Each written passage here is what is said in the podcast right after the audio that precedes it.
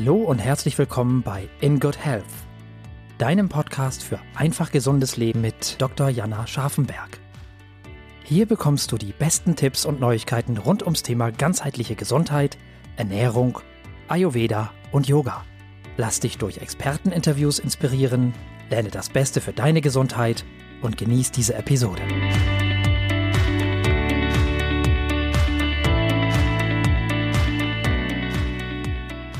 So, hallo liebe Zuhörerinnen und Zuhörer. Ich freue mich, dass ich heute einen ganz besonderen Gast in meinem Podcast für euch habe. Und zwar ist das Frau Dr. Gramminger. Und ich begrüße Sie ganz, ganz herzlich hier im Good Health Podcast, liebe Frau Dr. Gramminger. Hallo. Ja, hallo freut mich auch, dass wir das Interview machen und ich äh, so ein bisschen dabei behilflich sein kann, die ganzheitliche Gesundheit zu verbreiten. Das ist gut. Das ist ein gutes Anliegen, was ich ja immer sehr gern teile. Deshalb würde ich mich freuen, wenn Sie sich erstmal so unseren Zuhörerinnen und Zuhörern vorstellen könnten. Wer sind Sie und was machen Sie? Hm, wer bin ich? Bin auf dem Weg, das herauszufinden. Aber ich, ich beschäftige mich mit äh, Ayurveda-Medizin bin Schulmedizinerin und berate die Menschen entsprechend. Das heißt, ich diagnostiziere sowohl schulmedizinisch als auch ayurvedisch. Äh, ich therapiere fast ausschließlich mit Ayurveda. Das heißt, ich stelle sowohl die Konstitution, das heißt den genetischen Print jedes einzelnen Patienten fest und auch den Ist-Zustand. Also wir alle haben einen angeborenen genetischen Print und wir haben einen Zustand, in dem wir uns gerade befinden und das kann natürlich ganz unterschiedlich sein. Wenn also eine Ursache nicht so ganz klar ist, versuche ich diese herauszufinden während äh, der Anamnese, während des Gespräches.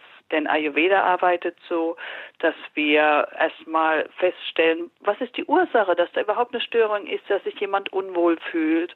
Und dann äh, gehen wir davon aus, das müssen wir beheben. Das heißt, wir müssen diese Ursache nach Möglichkeit auflösen, loslassen und dann beginnen wir mit Ernährungsberatung, mit Lebensstilberatung, mit sportlicher Beratung und Entspannung. Also es ist ein weitreichendes Gebiet, nicht nur einfach Kräutertabletten verschreiben. Das wollte ich nur gerade mal dazu sagen. Also damit befasse ich mich mit Gesundheit im Allgemeinen und den Menschen an der Hand zu nehmen und ihn dabei zu begleiten, immer gesünder zu werden und eigenverantwortlich für seine Gesundheit einzustehen. Ja, also ein sehr, sehr umfassendes Konzept, was Sie da anbieten und eben viele Komponenten, die wir, sagen wir ja mal so, aus der konventionellen Humanmedizin erstmal vielleicht gar nicht so kennen. Sie haben es ja erwähnt, Sie haben eben ganz klassisch Humanmedizin studiert und auch, wenn ich das richtig verstanden habe, in der Schulmedizin gearbeitet eine Zeit lang. Ja, richtig. Ja hab, äh, ich habe gearbeitet zwar in der Chirurgie, das hat mir sehr sehr gefallen. Auch in der Forschung war ich tätig, in der Leberzelltransplantation bei akutem Leberversagen und äh, ich habe mich aber auch schon damals, schon während des Studiums im Prinzip äh, für ganzheitliche Gesundheit interessiert. Das heißt, ich war nie ganz zufrieden äh, mit unseren Heilungen, mit unseren Therapiemöglichkeiten und habe schon immer gestöbert, habe mir schon homöopathische Veranstaltungen herausgesucht, habe mal einen Abstecher in die äh, chinesische Medizin gemacht. Aber es war es nicht immer so. Es war nie ausreichend, es hat mich nie, mich nie ganz zufriedengestellt. Ich habe mich immer gefragt, naja, warum ist der Mensch denn erkrankt? Warum nach einer Intervention ist er nicht vollständig gesundet? Das muss doch Gründe geben. Und deshalb bin ich immer weiter in die Tiefe gegangen und irgendwann bei Ayurveda gelandet. Wie sind Sie denn auf den Ayurveda gekommen? Wie war denn Ihr eigener Weg dahin? Also war es wirklich so dieses Ausprobieren, was Sie jetzt geschildert haben und dieses Weiterforschen? Oder haben Sie irgendwann selber mal eine Therapie gemacht? Wie ist da die Neugier genau für diesen Bereich gekommen, Frau Dr. Gramminger? Ich möchte mal sagen, die Neugier war immer da, sie wurde nur nicht befriedet. Ich bin mal äh, 1980 mit Freunden nach Indien gefahren, über Land und äh, habe gar nicht gewusst, warum ich jetzt so unbedingt nach Indien fahre, was was ist es so, was mich so interessiert. Und dann hatte Indien so, so eine Anziehungskraft. Und ich bin da weiterhin hingefahren des Öfteren mal. Und irgendwann war es so, dass eine Freundin von mir, ich glaube, das war 1987, die hatte einen infizierten Fuß. Die muss wohl wo reingetreten sein. Der Fuß hat sich infiziert, hat geeitert und sie sagt, also Antibiotika nehme ich auf keinen Fall. Und ich sage, du musst jetzt Antibiotika nehmen, also sieht echt schlimm aus, in dem Schmutz in Indien, bei diesem Straßenschmutz, also da kann man nicht überleben ohne Antibiotika. Und sie meinte, nein, da muss doch irgendwas anderes geben, was natürlich ist, ist mir auch egal, was, findet es doch einfach heraus. Ich sage, naja, ein schönes Unterfangen. Ich bin in eine Apotheke gegangen in Indien und habe gefragt, gibt es denn andere Möglichkeiten äh, als ein Antibiotika, wenn ein, äh, ein Fuß infiziert ist? Und dann hat mir der Apotheker dort eine Telefonnummer gegeben von einem Professor der Ayurveda-Medizin. Das war Professor Ranade in Pune. Diesen Professor habe ich angerufen. Zufälligerweise war er auch vor Ort, hat äh, auch das Telefongespräch angenommen. Der sagte, natürlich gibt es etwas, das nennt sich Sukshma Triphala. Das ist unser Antibiotikum im Ayurveda. Das können Sie mal geben, ganz beruhigt. Es passiert gar nichts. Sie werden sehen, äh, das wird äh, schön verheiligt. Also, wissen Sie, ich bin Schulmedizinerin, also ich glaube jetzt nicht, sondern es geht mir schon darum, dass es auch funktioniert.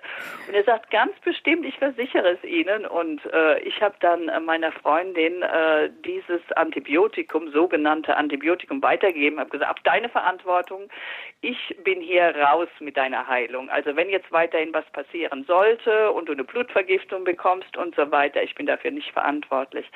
Sie hat also dieses Mittel genommen und siehe da, innerhalb kürzester Zeit ist wirklich der Fuß abgeheilt.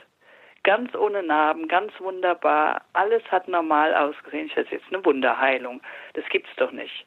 Sowas hatte ich noch nie gehört. Und das war so der Funke, der vom Ayurveda rüberkam zu mir, der übergesprungen ist. Und daraufhin war ich Stammgast dieser, dieser Apotheke oder Stammkunde, sagen wir. Und äh, habe dann mal gefragt, was ist denn, wenn man jetzt plötzlich einen Schnupfen hat oder einen Husten hat und was kann ich denn da nehmen oder was kann ich da geben, was kann ich verordnen? Und äh, diese Apotheke wurde mein Berater und der Professor Ranate, wir haben auch später noch zusammengearbeitet, wurde auch mein Berater und es gab für mich Wunderheilungen, eine nach der anderen. Ich dachte, wow, das ist ja auch akut, für die akute Medizin einsetzbar. Und ich war so äh, wie Alice in Wonderland, völlig verwundert und erstaunt, äh, was das Ayurveda alles so bietet. Und ähm, das hat mich überzeugt. Und danach habe ich angefangen, Ayurveda zu lernen. Ja, sehr also, spannend. Sehr spannend. Ja, Wie genau. war denn das, wenn Sie dann da so mit Ihrer Alice in, im Wunderland Einstellung, sind Sie ja dann wahrscheinlich aus Indien zurückgekommen, sagen wir mal wahrscheinlich in Ihr normales Medizinerleben. Wie ist denn das dann so angekommen in Ihrem Umfeld, als Sie gesagt haben, Mensch, hört mal zu, ich habe da in Indien was ganz Spannendes erlebt? Hm, wie war das? Also ich habe erstmal einen Koffer voller Medikamente mitgenommen aus Indien, ja, was ich so äh, an Tipps bekommen habe und habe das verteilt im Freundeskreis. Man kann natürlich nicht Ayurveda anfangen, wenn man es noch nicht vernünftig studiert hat. Also ich habe es nur mal verteilt, weil, äh, ne, also, ach, bei Schnupfen hilft das und bei Husten hilft das und so weiter und habe es einfach verschenkt.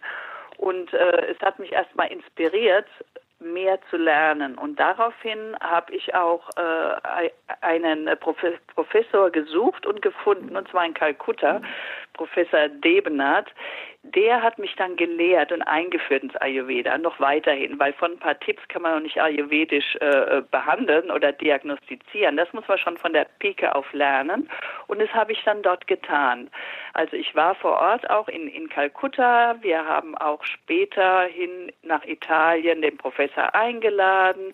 Also ich habe mich erst mal ausbilden lassen für drei Jahre weil sonst kann man das gar nicht machen. Also es ist schon eine mhm. ernstzunehmende Wissenschaft und äh, ja, man ist da zuerst mal alleine gewesen. Ne? Also das fanden jetzt die äh, meisten gar nicht so interessant, aber wenn es funktioniert, dann sind die Menschen schon aufgeschlossen. Also in der heutigen Zeit ist es wieder ganz anders. Wir sind ja ein ganzes Stück weiter in der ganzheitlichen Medizin, in der integrativen Medizin, äh, dass es viel besser bei der Bevölkerung ankommt, weil wir wissen, es hat weniger Nebenwirkungen, es fördert die Gesundheit Gesundheit, es schwächt nicht das Immunsystem. Also heute ist wieder eine ganz andere Zeit. Damals war ich schon eine, eine Art Pionierin. Äh, ich bin von Indien nach Italien gegangen, von Italien nach Indien hin und zurück und erst seit 1998 wieder in Deutschland. Mhm. Also es war ein Weg bis dahin. Okay, spannend. Und was würden Sie denn sagen? Wo sehen Sie so die größten Unterschiede für sich persönlich in, zwischen der ayurvedischen Medizin und der Schulmedizin, wie wir sie hier, sagen wir mal, vom klassischen Allgemeinmediziner oder auch von den Krankenhäusern kennen? Und gibt es vielleicht auch Gemeinsamkeiten, die eigentlich schon existieren? Hm, ich würde mal sagen, in der Schulmedizin, da sind wir sehr, äh, wir behandeln sehr oft symptomatisch, weil wir die Ursachenforschung nicht so genau betreiben können, auch in der Kürze der Zeit. Ayurveda sucht nach der Ursache und äh, möchte die Ursache herausfinden. Also das heißt, wenn wir eine Arthritis haben, rheumatoide Arthritis zum Beispiel, dann äh, behandeln wir nicht nur einfach die Schmerzen oder äh, hemmen die Entzündung im Ayurveda, was wir ja vorwiegend in der Schulmedizin tun, sondern wir schauen, vielleicht hat derjenige sich nicht so gesund ernährt, vielleicht hat er Störungen äh, in seinem Verdauungssystem, was wir erstmal beheben sollten im Ayurveda. Vielleicht können wir ihm eine andere Ernährung äh, anbieten. Also wir gehen ganzheitlicher ran an die, äh, an die Störung, an die Gesundheitsstörung im Ayurveda. In der Schulmedizin sagt man jetzt heute auch schon, ja, äh, die Ernährung ist auch ein wichtiger Faktor, aber es gibt ja ganz viele verschiedene ähm, Ernährungsrichtlinien, äh, auch in der Schulmedizin. Manches anerkannt, manches nicht so anerkannt und manche sagen zum Beispiel bei Darmentzündung, Morbus Crohn oder Colitis ulcerosa in der Schulmedizin, ist ganz egal, was sie essen. Ne? Im mhm. Ayurveda würde man das nie tun. Man schaut immer auf die Konstitution und empfiehlt dann, was für denjenigen gut ist, für seine, gemäß seiner Konstitution zu essen, wie er sich ernähren kann, welche Gewürze er benutzen kann. Wir sind im Ayurveda, sagen wir, etwas gründlicher, was äh, die Behandlung angeht. Das heißt nicht, dass die Schulmedizin nicht wirkt. Auch die Akutmedizin wirkt, das wissen wir ja alle. Aber Ayurveda äh, nimmt sich Zeit in der Beratung. Das ja. tun wir einfach, ja. Es ist viel mehr Zeit für den Patienten da und Sie haben es ja am Anfang schon gesagt, es gibt quasi den genetischen Print und den aktuellen Ist-Zustand. Und ich kann mir vorstellen, beziehungsweise weiß das ja aus meiner eigenen Praxis auch, das braucht natürlich auch Zeit, bis man das erstmal den Menschen so in seiner Gesamtheit erfasst hat. Das geht ja, ja nicht in zehn Minuten. Können Sie denn da mal kurz schildern, wie Sie sich quasi einem Patienten und seinen aktuellen Thematiken nähern? Wie, wie läuft das ab, wenn, wenn ich als Patient zu Ihnen komme? Ja, also ich werde genauso eine Anamnese machen, wie ich es üblicherweise auch, äh, auch in der Schulmedizin mache. Das heißt, ich frage nach den Beschwerden, seit wann bestehen die Beschwerden. Äh, ich nehme den gesamten Ist-Zustand auf. Ich beleuchte sein Umfeld, äh, sein berufliches Umfeld, sein privates Umfeld.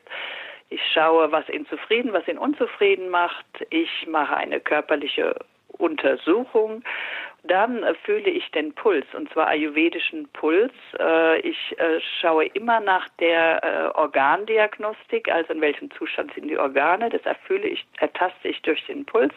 Ich mache die Zungendiagnose. Ähm, ich schaue mir die Nägel an, die Hände an, ich schaue mir den Zustand der Gewebe an. Also es ist sehr gründlich, diese Untersuchung und die Befragung auch äh, am Ende der Untersuchung steht fest, welche Konstitution derjenige hat und welchen Ist-Zustand. Was hat ihn zu diesem Ist-Zustand gebracht? Ist er seit langer Zeit in einem gestörten Zustand oder erst seit kurzer Zeit? Ich beleuchte das alles und dann äh, beginne ich äh, mit dem Therapieplan etwas zusammenzustellen. Ich beginne so sehr langsam, sagen wir. Ich äh, bin nicht so äh, rigoros zu sagen, oh je, okay, die ganze Ernährung muss umgestellt werden, sondern das machen wir peu à peu. Und zwar kommt der Patient ja auch wieder und dann nehme ich ihn an der Hand und ich unterrichte ihn nach und nach, wie er sich besser ernähren kann, welcher, welche Lebensart zu ihm besser passt welcher Sport zu ihm passt, welche Entspannung zu ihm passt. Das finden wir gemeinsam heraus. Es ist ein äh, Miteinander gehen in Richtung Gesundheit. Und das braucht ein bisschen Zeit. Also eine Erstanamnese dauert so um die ungefähr eine Stunde, um zunächst mal einen Grundplan auch zu erstellen. Und dann füge ich das zu jedes Mal bei jedem, äh, bei jedem weiteren Besuch gehen wir ein Stück weiter. Also es ist nicht einmal und dann verschreibe ich ein paar Kräutertabletten, wie ich vorhin schon gesagt habe, sondern wir beginnen vielleicht, was die Ernährung angeht, essen Sie abends Käse und der Käse verschließt den Magen. Also das könnte sein, dass Sie dann morgens äh, husten müssen, dass sich etwas Schleim ansammelt im Magen, was jetzt die, äh, die, die äh, chronische Bronchitis nicht gerade äh, heilt. Also das erkläre ich dann einfach so mit einfachen Mitteln, aber ich stelle nicht grundsätzlich sein Leben auf den Kopf. Genauso, äh, wenn, wenn ein Patient kommt mit seinen schulmedizinischen Medikamenten, kann ich die nicht einfach absetzen, sondern mhm. ich schaue, was passt dazu und beginne langsam, leicht zu entgiften, was möglich ist und ähm, vielleicht schon mal ein paar Kräuter zu geben, die äh, auf ihn einen heilenden Einfluss haben. Alles so nach und nach. Also es dauert, wie Sie schon gesagt haben. Ja, es ist, es ist ein Prozess. genau, ein Prozess, das ein, ist das richtige Wort. Ja, ein längerer Prozess. Ja. Da muss ich gerade noch mal eine kleine Anschlussfrage stellen. Und zwar ist es ja sagen wir mal, im Internet findet man ja viele so Konstitutionstests, die man für sich selber machen kann und dann eine Reihe an Empfehlungen bekommt, die man machen soll. Wenn ich das jetzt so höre, wie Sie da sich Ihrem Patienten annähern, den an die Hand nehmen und gemeinsam da diesen Prozess ähm, zum Laufen bringen, was würden Sie denn da sagen? Wie beurteilen Sie denn diese Online-Konstitutionstests? Ist das was, was man als Orientierung nutzen kann oder sehen Sie das eher kritisch? Hm, ich würde sagen, also so als als Einstieg ist es gar nicht so schlecht, meinen Konstitutionstest zu machen. Äh, ich kann schauen, wie war ich denn im Alter von 20 Jahren? Das könnte so meine Grundkonstitution sein. Und äh, je nachdem, wie alt ein Mensch ist, kann der sich verändert haben im Äußeren, in dem wie er sich fühlt. Deshalb hat er trotzdem noch die gleiche Konstitution. Aber es kann ja, äh, es kann sich um, Ent um Entgleisungen handeln. Es kann äh, die verschiedene Bioenergien haben sich vielleicht etwas geändert, aber seine Konstitution nicht. Also wenn jetzt ein äh, 40-jähriger Patient sich anschaut, hat ein bisschen an Gewicht zugelegt, unreinere Haut bekommen und so weiter, dann äh, schließt er vielleicht auf die falsche Konstitution, wenn er sich nicht als junger Mensch betrachtet. Das sind dann eher die Ist-Zustände, die er beleuchtet und nicht die Grundkonstitution, aber es gibt schon mal einen Anhaltspunkt. Also wenn jemand feststellt, naja, im Prinzip, äh, ich habe ja öfter mal Sodbrennen und so und dann habe ich auch eine leicht unreine Haut. Ich glaube, ich bin eher der Pitta-Typ. Dann ist auf jeden Fall das Pitta zu diesem Zeitpunkt erhöht. Das kann er auch im Test, äh, im Online-Test feststellen. Aber ob er jetzt eine Pitta-Grundkonstitution hat, das wissen wir, wissen wir dann noch nicht. Aber es gibt schon mal einen Hinweis. Ja, okay.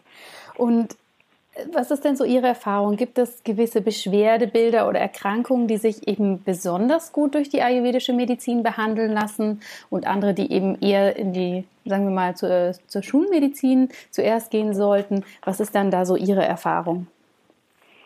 Hm, meine Erfahrung ist, dass äh, in meine Praxis sowohl akut äh, Kranke kommen als auch chronisch Kranke. Äh, Ayurveda ist ja so, dass sie die Gesundheit erhält der Einzelnen, die Gesundheit fördert und wir auch im Präventionsbereich äh, sehr ähm, gut aufgestellt sind. Aber leider ist es bei uns so heute, dass Ayurveda ja noch ein bisschen äh, als eine äh, exotische Medizin gilt in Deutschland und dass äh, oft Patienten erst Ayurveda in Anspruch nehmen, wenn sie schon seit vielen Jahren krank sind, also chronisch erkrankt sind. Das heißt nicht, dass Ayurveda nur wirkt bei chronischen Erkrankungen, aber es hat eine gewisse Stärke, dass sie eben auch bei chronischen Erkrankungen äh, fördernd einwirken kann. Äh, Ayurveda hat ja acht äh, Disziplinen, genauso wie unsere Schulmedizin auch. Also es gibt im Ayurveda-Bereich, ob das jetzt Hals, Nasen, Ohren ist oder ob das äh, Gynäkologie ist, ob das Chirurgie ist. Es gibt die ganzen verschiedenen Fachbereiche auch im, in der Ayurveda-Medizin. Es gibt nicht nur innere Medizin. Also das wollte ich hier nochmal anmerken, sondern mhm. äh, Ayurveda ist sehr breitflächig aufgestellt. Und je nachdem, wie sich der Ayurveda-Arzt auskennt, oder der Ayurveda-Therapeut kann er eben aus diesen Bereichen auch äh, sein Wissen schöpfen. Ja. Ähm, Sie haben es ja selber schon gesagt, Ayurveda ist so viel mehr als Kräutertabletten.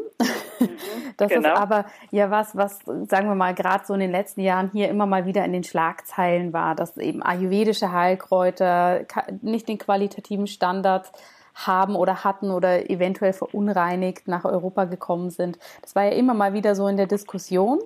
Ähm, und da würde mich interessieren, wie machen Sie das? Benutzen Sie eben diese traditionellen Heilkräuter, die in Indien angebaut werden ähm, und die uns erstmal sehr exotisch erscheinen können oder wenn möglich greifen sie auch auf einheimische Varianten zurück? Hm, also ich persönlich stehe auf indische Kräuter und zwar, äh, weil ich der Meinung bin, äh, dass uns das hilft, was wir nicht so ganz hier zur Verfügung haben. Das heißt, den äh, Indern würde es helfen, westliche Heilkräuter einzunehmen, weil sie besser wirken, stärker wirken für, de, für den Inder. Und äh, bei uns wirken die indischen Kräuter verstärkt, weil wir uns ja nicht so ernähren grundsätzlich. Wir sind mhm. es ja mhm. gar nicht gewohnt mit langem Pfeffer, mit Ingwer, das ist jetzt in Mode gekommen und Kurkuma ist schon in Mode gekommen. Aber im Prinzip kennt unser Körper nicht so diese indischen Kräuter. Das heißt, wir sprechen sehr gut darauf an. Wir müssen natürlich schauen, dass diese indischen Kräuter, die wir hier anwenden im Land, auch getestet sind, dass die ähm, nach europäischen Richtlinien hergestellt sind. Dafür müssen wir Sorge tragen. Also die ganzen, äh, die ganze Kontaminierungsgeschichte kam auf, weil Patienten, äh, die in Sri Lanka Ayurveda-Kuren gemacht haben, die Ayurveda-Mittel von Sri Lanka nach Deutschland mitgebracht haben und sich damit vergiftet haben. Also hier in Deutschland, wenn die ordnungsgemäß importiert wurden, können wir eigentlich sicherstellen, dass sie in Ordnung sind und getestet sind. Also in Europa überhaupt. Ja. Äh, das heißt, wir, wir, Sie kennen ja auch Hildegard von Bingen, Medizin, natürlich wirken unsere Heilkräuter auch. Das möchte ich gar nicht, äh, gar nicht verneinen. Aber ich persönlich wende sehr gerne die indischen Kräuter an und finde auch, dass sie bei den Patienten gut ankommen. Ja, und das ist ja auch ein spannender Ansatz, was Sie sagen. Das, was wir nicht aus der Ernährung und aus dem alltäglichen Leben quasi kennen, dass das natürlich nochmal einen ganz anderen Effekt bei uns im Körper haben kann. Das finde ich ein genau, sehr interessanten Genau, und bei Ansatz. den Inder, der jetzt immer Chili isst und sehr scharf ist, wenn ich dem jetzt noch einen Tricato gebe, das sind unsere drei Pfeffer, Ingwer, langer Pfeffer und schwarzer Pfeffer, mhm. das merkt er überhaupt nicht in der Wirkung, weil er sowieso immer so scharf ist. Ne? Ja. Also das ja. ist, ist, ist, ganz klar. Aber bei uns wäre es, oh, ist das scharf. Ne? Ich nehme eine, ich nehme eine Viertel Tricato und das brennt auf der Zunge schon und im Rachen und das ist für mich was ganz anderes ja. als für den äh, für den Inder, der in Indien lebt. Absolut. Ja. Jetzt sind Sie ja neben Ihrer praktischen Tätigkeit in Ihrer Praxis mit den Patienten auch noch vielseitig im ayurvedischen Bereich tätig und interessiert. Sie haben ja mehrere Bücher geschrieben, die ich auch alle gelesen habe und sehr, sehr toll und spannend finde. Und was ich da so schön finde, ist, dass Sie den Begriff New Age Ayurveda verwenden. Was verstehen Sie denn darunter und was können Sie denn unseren Zuhörern und Zuhörerinnen da mitgeben, was dieser Begriff für Sie prägt? Ja, ich habe äh, lange überlegt, wie soll ich diese Bücher nennen, weil es gibt sehr viele Ayurveda-Bücher und ich habe auch sehr viele durchgeblättert, vor allen Dingen die für die Anfänger, für den Beginner, der sich für Ayurveda interessiert. Was ist das eigentlich? Und ich fand, dass sie alle sehr ähnlich geschrieben waren und äh, ich bin da immer gestolpert, dass eigentlich einer, der äh, anfängt im Ayurveda, sich immer wieder das Gleiche liest und es trotzdem nicht versteht. Und äh, die Bücher sind entstanden durch meine Patienten. Ich habe dann gemerkt, ich äh, auch bei Vorträgen rede ich immer ähnlich, immer wieder die Einführung und immer wieder, ich wiederhole mich. Und dann dachte ich irgendwann, es ist doch gut, wenn ich das mal niederschreibe. Und äh, dann kam die Idee mit New Age Ayurveda. Das heißt, ein Ayurveda, was wir hier in unser westliches Leben integrieren können. Wir haben hier Schichtdienste, also wenn, wenn Sie jetzt an Krankenschwestern denken, die jetzt früh oder spät oder Nachtdienst haben, äh, äh, wir, wir können nicht morgens um vier aufstehen und gehen um neun Uhr ins Bett, äh, wie das vielleicht vor tausenden von Jahren gegangen ist. Wir haben ein sehr schnelllebiges Leben, wir sind alle überfrachtet und trotzdem kann uns diese indische Weisheit etwas geben, die indische Lebensweisheit, die indische Medizin. Sie kann uns äh, etwas geben für unser tägliches Leben hier im Westen und in der heutigen Zeit. Und deshalb habe ich es New Age Ayurveda genannt. Also ich finde, dass wir traditionelles Ayurveda, denn das ist es auch, in unserer heutigen Zeit auch anwenden können. Und dazu habe ich Tipps gegeben, sowohl was die Ernährung anbetrifft, als auch was das Yoga anbetrifft, was man zu Hause so machen kann, was äh, die, die Ernährung angeht, was die Kräuter angeht. Ich habe überall so äh, Tipps für jeden gegeben in den verschiedenen Lebensphasen. Also vom Kindergartenalter an bis ins hohe Alter. Da haben wir auch unsere psychologischen Themen, was jetzt im traditionellen Ayurveda gar nicht so üblich ist. Also man guckt nicht so auf die Psyche, weil wir eher die Seele betrachten in Indien. Aber wir westliche Menschen, wir gucken auch, was wir für psychische und psychologische Themen haben in unseren Lebensabschnitten. Und das habe ich da drin auch erwähnt in den Büchern. Und das kam ganz gut an. Ach, das stimmt, ja, in der mittleren Lebensphase ist das so und so, wenn ich jetzt Kinder habe oder keine Kinder habe oder wenn der Mann in die Midlife Crisis kommt. Äh, das ist darin alles beschrieben und das ist jetzt so, dass New Age darin im traditionellen Ayurveda. Zumindest habe ich versucht, das so äh, gut auszudrücken und verständlich rüberzubringen. Also ich finde, das ist Ihnen absolut gelungen, weil das ist auch ein Punkt, den ich bei meinen Patienten immer wieder erlebe, dass die sagen, oh Ayurveda, das ist mir einfach zu kompliziert und immer mit dem frisch kochen und wie Sie sagen, morgens um 4 Uhr aufstehen und das noch machen und das noch, das ist mir viel zu kompliziert. Und wenn man dann eben da eins zu eins mal ein bisschen schaut, was kann man denn ganz pragmatisch umsetzen, dass äh, es eigentlich ganz einfach ist, die ayurvedische Lehre doch auch entspannt einfließen zu lassen. Und ich finde, da sind diese Bücher eine ganz, ganz tolle Unterstützung. Und es lohnt mhm. sich da auf jeden Fall reinzulesen. Ja, neben den Büchern machen Sie ja noch ein anderes großes Projekt, wenn man es überhaupt Projekt nennen kann. Sie haben ja Euroved gegründet. Was verbirgt sich denn hinter diesem Begriff und welches Angebot bringen Sie damit hier nach Europa? Ja, ich muss sagen, Euroved ist äh, nach Charizard entstanden. Und Charizard war eine Firma, die ich mit meinem italienischen äh, Mann gegründet habe, 1992. Und äh, Euroved ist das fortlaufende Modell, was aber jetzt eher das europäische Ayurveda ausdrückt. Und zwar äh, gab es damals ja keine äh, ayurvedischen Präparate als, äh, als ich äh, nach Europa wiedergekommen bin, zumindest nicht viele und nicht diese, die ich von Professor Debnat erfahren habe oder die er mir beigebracht habe, hatte, wie ich etwas behandeln kann. Also musste ich die ähm, bestimmte Präparate auch ähm, entsprechend der europäischen Gesetzgebung verändern und daraus sind Euroved-Produkte entstanden. Dann äh, Euroved beschäftigt sich auch noch mit Ausbildungen im Ayurveda-Bereich, sowohl für Ärzte als auch für Therapeuten. Das ist das nächste Standbein. Und das dritte von Euroved ist die Praxisklinik. Man kann hier Panchakarma-Kuren äh, durchlaufen. Das bieten wir hier auch an. Ja, das sind die drei Standbeine von Euroved, die es immer noch gibt. Mhm. Sehr spannend. Und wo sitzen Sie mit Ihrer Praxis und mit Ihrem Panchakarma-Zentrum? Ja, das ist in Bell in der Eifel. Das ist nahe gelegen am äh, Lacher See. Maria Lach, das ist bekannt. Da ist ein Benediktinerkloster, ein Vulkansee, ist also sehr idyllisch gelegen in der, in der Vulkaneifel. Okay. Also ganz, ganz schöne Natur auch, ja, die Sie da um sich herum haben. Super. Genau, absolut wichtig für mich persönlich. Ähm, ich liebe die Natur und war heute Morgen auch schon wieder im Wald. Also ja, die gibt mir Lebensfreude und Lebenskraft, die Natur. Super. Bevor wir jetzt so in den letzten Teil unseres Interviews gehen, würde ich ganz gern nochmal auf dieses New Age Ayurveda eben kurz eingehen. Können Sie denn unseren Zuhörerinnen und Zuhörern so ein paar knackige Tipps geben, jetzt so ganz spontan, eben was für Sie aus dem New Age Ayurveda für unser heutiges Leben wichtig ist, was man vielleicht ganz konkret für sich umsetzen kann, unabhängig vom Konstitutionstyp, sondern eher so in der allgemeinen Lebensführung?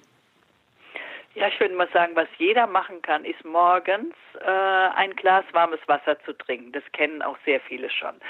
Äh, das reinigt einfach den Magen-Darm-Trakt und äh, ist die innere Dusche. Das tut jedem gut und ähm, ist ganz leicht durchzuführen.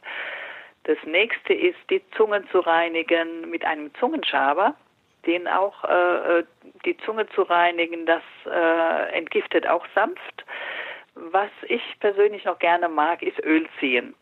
Mit etwas Sesamöl Öl zu ziehen morgens für sieben Minuten und dann den, das Öl auszuspucken. Das äh, reinigt den Mundraum und macht ihn auch basisch. Äh, was ich noch liebe morgens ist ähm, Pranayama. Ich weiß nicht, äh, ob ich jetzt jetzt hier erklären sollte. Pranayama sind yogische Atemübungen, die den Stoffwechsel zum Beispiel verbessern können. Und zwar gibt es da das ähm, Kapalabhati, das ist eine Atmung, ähm, wo ich durch die Nase ausatme und dabei den Unterbauch einziehe bis hoch, also das ganz rhythmisch so. Ja, das kann ich mhm. morgens machen und das regt den Stoffwechsel an. Wenn ich zum Beispiel 100 oder 200 Kapalabhati mache, dann habe ich auch eine bessere Verdauung. Ich gebe das, ich gebe dem Verdauungsfeuer etwas Luft. Und dadurch verdaue ich auch besser, was am Tag kommt und auch die Nahrung, die ich zu verdauen habe. Das lässt sich ganz gut einfügen. Dann lässt sich einfügen, dass ich immer etwas Kurkuma ins Essen gebe und etwas Ingwer. Das ist entzündungshemmendes Kurkuma und äh, da die meisten Erkrankungen ja im Darm entstehen und Kurkuma diesem vorbeugt, empfehle ich immer auch mit Kurkuma als Gewürz zu kochen. Und ein bisschen frischen Ingwer könnte man auch dazu geben. Ja, also das wären mal die einfachsten Sachen. Äh, dazu kommt Sonnengruß oder in der Natur spazieren gehen. Das alles ist schon sehr gesundheitsfördernd. Ja, sehr schön. Mhm. Jetzt würde ich Ihnen gern zum Abschluss noch ein paar persönliche Fragen stellen, damit wir Sie als Person noch ein bisschen besser kennenlernen. Vorher möchte ich aber gerne wissen, möchten Sie noch was anfügen oder ja, Informationen geben, was ich jetzt noch nicht so gefragt habe? Ja, ich würde sagen, dass ähm, es gut ist, wenn jeder die Verantwortung für seine Gesundheit übernimmt und nicht darauf wartet, dass es ein Arzt tut. Ganz wichtig ist hinzufühlen, wie fühle ich mich, was mag mein Körper wirklich. Nicht mein Verstand, sondern mein Körper, weil ich spüre, wenn ich etwas esse, was mir nicht gut tut. Ich spüre es und ich kann mir das merken und ändern. Das sind so ganz einfache Tipps und ich merke, ich spüre auch, wenn mein Körper sich bewegen möchte. Das ist, ähm, dann sollte ich dem nachgeben. Also nicht die Verantwortung abgeben, sondern übernehmen äh, finde ich noch ein ganz wichtiger, einen ganz wichtigen Punkt. Vielleicht haben wir über den gar nicht so gesprochen, weil mhm. es immer darum geht, na, ich gehe zum Arzt, lass mich auch fachlich gut beraten, äh, das ja, aber es geht darum, ich schaue auf mich, ich fühle hin, wie es mir geht. Und wenn es mir nicht gut geht, dann genügt es mir nicht, die Blutuntersuchung zu sehen, dass alle Werte in der Norm sind, sondern ich muss sagen, mir geht es nicht gut. Vielleicht muss ich etwas anderes finden, damit es mir gut geht. Ja, ja. ganz wichtiger ja. Punkt. Super, dass Sie den nochmal angesprochen haben, weil das ist ja tatsächlich häufig was, ähm, ja, womit wir Ärzte eben so ein bisschen eigentlich auch die Grenze haben. Wir können nur empfehlen und begleiten, aber die Umsetzung und das Aktive muss dann jeder für sich machen. Ja, also Absolut. also deshalb müssen wir auch nachfragen. Und wie war es mit dem Pranayama? Äh, haben Sie das probiert und so weiter? Ja, zweimal habe ich es geschafft in diesem Monat. Und toll, ne? Das ist ja schon mal gut. Zweimal. Ja, ja. Jetzt machen wir es hier direkt in der Praxis nochmal. Ja. Und äh, also ich übe meistens mit meinen äh, lieben Patienten. Und äh, dann klappt es mit der Zeit besser. Und dann sagen, doch, ich habe es jetzt öfter geschafft und so. Und dann äh, ist das natürlich großartig. Das ist dann die, der, die richtige Richtung schon, die sie eingeschlagen haben. Ja, super. Ja.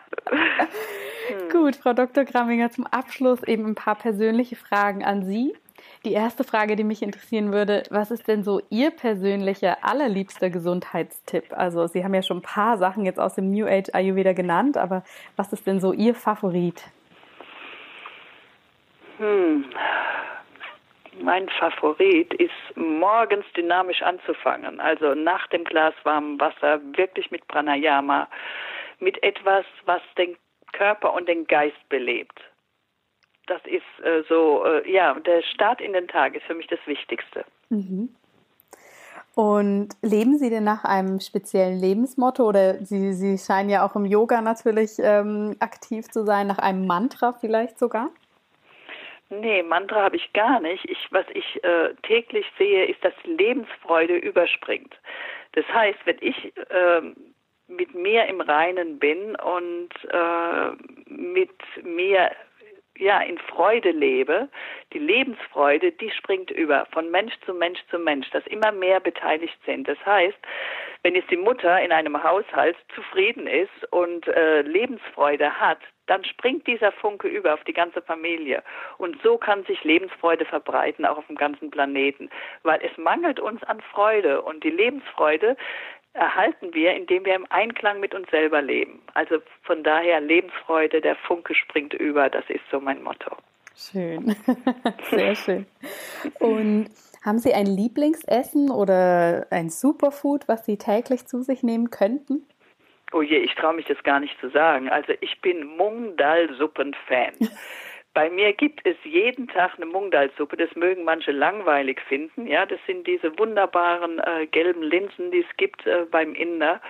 Äh, das esse ich täglich zum Gemüse und zum Reis und ich wechsle auf die ähm, die verschiedenen äh, Beilagen. Aber Mungdalsuppe muss sein. Das ist mein absolutes Lieblingsessen. Und äh, wenn ich jetzt mal unterwegs bin und keine Mungdalsuppe bekomme, dann freue ich mich schon riesig nach Hause zu kommen. Endlich wieder Mungdalsuppe. also schon abartig. Ich weiß, aber es ist, es ist wirklich so. Bei mir gibt es jeden Tag Mungdalsuppe. Sehr gut. Ist ja auch lecker, aber jeden Tag ist natürlich spannend, dass Ihnen das noch nicht über ist. Naja, also jedem das seine. Ne? Also genau. Also ich habe aber, ja, ja, genau. Also das, ich liebe es einfach und ich bin einfach ehrlich damit. Ja, ist doch super. Mhm. Und haben Sie ein Lieblingsbuch, was Sie immer wieder lesen könnten? Ja, also ich würde mal sagen, das Buch Jetzt von Eckhart Tolle. Mhm. Das mag ich sehr. Und aber auch jetzt ein neues, Sei du selbst und verändere die Welt von Dr. Dane Hare. Finde ich auch ganz spannend. Ähm, das sind so zwei, die sehr ins Hier und Jetzt führen und ähm, ja, uns, uns selber näher bringen. Ja, schön. Ich kenne beide Bücher auch, die sind wirklich wunderbar. Also ganz mm. toll. Und ja. Abschließend, Sie machen ja unglaublich viel. Sie betreuen Ihre Patienten, haben Eurovet, Ihre Bücher, also wirklich äh, scheinen ja mit sehr viel Energie da dabei zu sein. Gibt es denn ein aktuelles Herzensprojekt, privat oder beruflich, wo jetzt, aber wo Sie sagen, wo jetzt momentan noch so ein bisschen mehr Lebensfreude, wie Sie es ja vorhin so schön schon angetönt haben, hinfließt? Ja, also meine hm, Freude, die Gedanken, das ist eigentlich schon eigentlich verfrüht, was ich jetzt sage, aber es geht in die Richtung, Ayurveda in die Betriebe zu bringen. Gesundheit im Betrieb durch durch gesunde Ernährung, Bewegung und Entspannung durch Ayurveda, also die Lebensfreude in die Betriebe zu tragen, äh, dass es mehr Betriebsgesundheit gibt. Und da muss ich dazu sagen, dass ich auch Ingenieurin für Produktionstechnik bin und ähm, von daher Betriebe auch kennengelernt habe und diese beiden Standbeine gerne zusammenführen würde, weil da hapert es manchmal. Es gibt irgendwie ja ein bisschen vegetarisches Gericht, es gibt ein bisschen Betriebssport vielleicht, aber nicht äh, personalisiert wie es möglich ist durch Ayurveda. Mhm. Und ich bin der Meinung, dass dadurch mehr Freude entstehen kann, mehr Kreativität und mehr Gesundheit entstehen kann. Und stellen Sie sich mal vor, äh, wir haben äh, verschiedene Abteilungen, wo jeder jeden erkennt. Achte, unser Kaffer, das ist der für die Erhaltung, das ist der Lebenswerte, der die Geduld hat. Ach, unser Vater, der ist wieder so kreativ, kreativ der ist schon wieder dahin unterwegs. Und unser Peter Neis ist wieder ein bisschen streng gewesen, aber er sorgt dafür, dass das Projekt ans Laufen kommt. Wenn wir uns erkennen, uns selbst und, den, und die Stärken des anderen, das wäre ein viel schöneres Miteinander im Team. Und das ist mir im Moment jetzt so eine Herzensangelegenheit. In die Richtung möchte ich dann weitergehen spannend und auf jeden Fall sehr, sehr wichtig, dass eben auch die Lebensfreude wieder so in den Beruf kommt, weil das ist ja was, wo viele Menschen, glaube ich, gerade in der heutigen Zeit sehr viel Mühe mit haben, dass der Job auch Spaß machen kann und darf und soll eigentlich auch. Genau, dass sie auch unterscheiden so, oder, oder trennen. Äh, privat, ja, jetzt kommt mein Privatleben, das ist Berufsleben, das ist schwer. Ich bin ja. der Meinung, dass wir das alles ein bisschen umgestalten können, wenn wir Ayurveda reinbringen. Und äh, ja, da habe ich so einiges vor und ich hoffe, Sie hören davon. ich bin mir ziemlich sicher, Frau Dr. Gramminger, dass wir da viel drüber hören werden. Ähm, ich glaube, was Sie da anpacken, das äh, ja, scheint gut zu werden. Ähm, wo finden wir Sie denn im Netz, wenn jetzt die Zuhörerinnen und Zuhörer gern Kontakt mit Ihnen aufnehmen möchten oder ja. Ihre Praxis aufsuchen möchten? Wo finden wir Sie am besten? Also entweder auf eurovet.com Mhm. Da findet man dann auch die Praxis oder es gibt eine Seite haschagramminger.de. Okay. Über beide Seiten kann man mich finden. Super. Das werde ich auf jeden Fall auch nochmal hier in den äh, Show Notes von dem Interview verlinken, dass alle mhm. Sie finden können und da eben, falls noch irgendwas offen geblieben ist, auf Sie zukommen können. Ja, das ist wunderbar. Super. Frau Dr. Gramminger, ich bedanke mich ganz, ganz herzlich, dass Sie sich die Zeit genommen haben für das Interview und uns so ein bisschen mitgenommen haben in das New Age Ayurveda, in Ihren Werdegang und in Ihre tollen, großen Visionen. Ähm, war ganz, ganz inspirierend und vielen, vielen Dank für diese schönen Einblicke. Ja, Frau Scharfenberg, ich bedanke mich auch fürs Interview, wenn, denn ich bin sehr daran interessiert, dass sich das Gesunde noch weiter verbreitet. Vielen herzlichen Dank, dass du heute wieder dabei warst. Wenn dir diese Folge gefallen hat, dann hinterlass uns gerne eine positive Bewertung bei iTunes. Alle Show Notes und weiteren Informationen findest du auf www.in-good-health.com. In Good Health. Einfach gesund leben.